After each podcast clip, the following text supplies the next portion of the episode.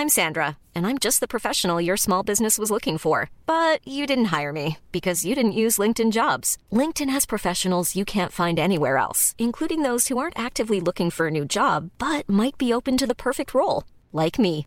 In a given month, over 70% of LinkedIn users don't visit other leading job sites. So if you're not looking on LinkedIn, you'll miss out on great candidates like Sandra. Start hiring professionals like a professional. Post your free job on linkedin.com/people today.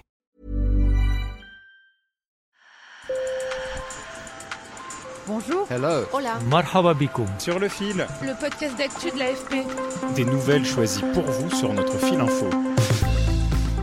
Bonjour, je suis ravie d'être de retour parmi vous.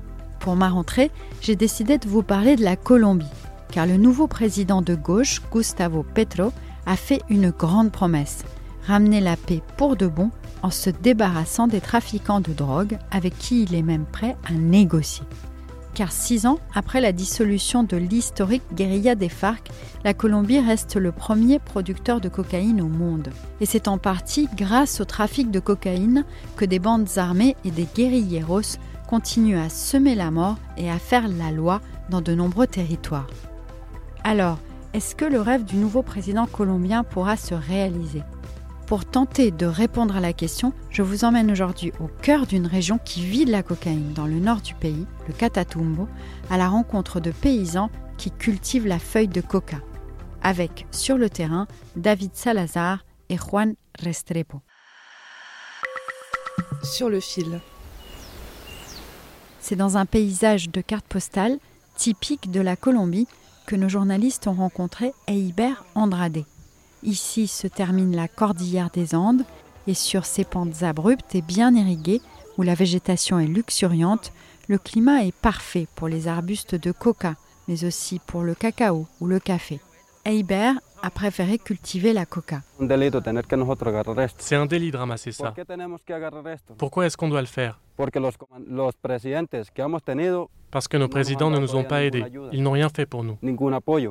Eiber a 24 ans et il a quitté la guérilla des forces armées révolutionnaires de Colombie, les FARC, quand il en avait 19. Aujourd'hui, ce jeune père de famille assure que seule la coca lui permet de survivre, tout comme Carlos Abril, qui a aussi laissé le maquis pour se consacrer à cette culture interdite. entramos al proceso eh, con esa alegría, con esa iniciativa. On a accepté le processus de paix avec joie. On se disait qu'on allait vivre dans une Colombie neuve, en paix. Eh, On a dû revenir à la coca par eh, besoin. Dans la région, les aides que l'on avait promis aux ex-guérilleros ne sont jamais arrivées.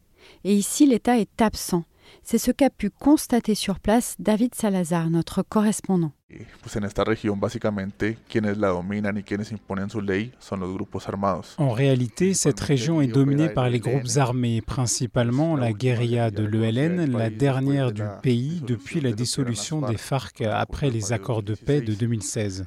Es un lugar eh. C'est un endroit où il n'y a pas d'État, il n'y a pas d'armée, pas de police. On est passé sur un chemin poussiéreux où flottaient plein de drapeaux de l'ELN. ELN, Il y a de la propagande pour la subversion, des images du. Che Guevara. C'est une économie qui tourne complètement autour de la coca. Un homme qu'on a interrogé nous a dit c'est la coca qui nous gouverne. C'est la coca qui a permis de construire construir des écoles, des routes. Et par exemple, dans le y et dans d'autres régions du sud, je sais que c'est même une monnaie. On va à l'épicerie et on achète du café et de la nourriture avec. Depuis des décennies, la Colombie, souvent appuyée par les États-Unis, a choisi la lutte armée et les fumigations d'herbicides pour détruire les champs de coca. Mais rien n'y fait. La surface cultivée reste la même dans ce pays où près de 40% de la population vit sous le seuil de pauvreté.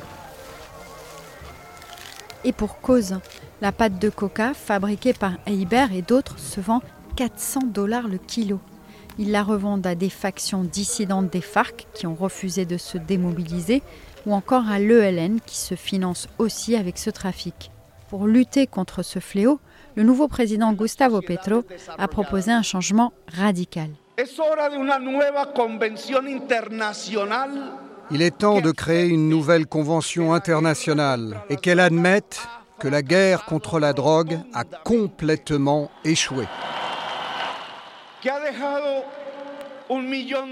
Qu'elle a tué un million de latino-américains, la plupart colombiens, en 40 ans, et qu'elle a laissé mourir 70 000 Américains d'overdose chaque année.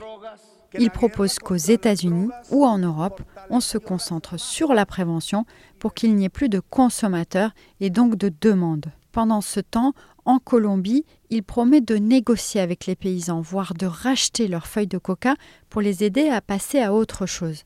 Il veut même offrir des avantages juridiques aux narcotrafiquants qui renonceraient. Selon David Salazar, il a redonné aux cocaleros l'espoir d'une vie meilleure. Les cocaleros sont prêts à remplacer ces cultures illégales.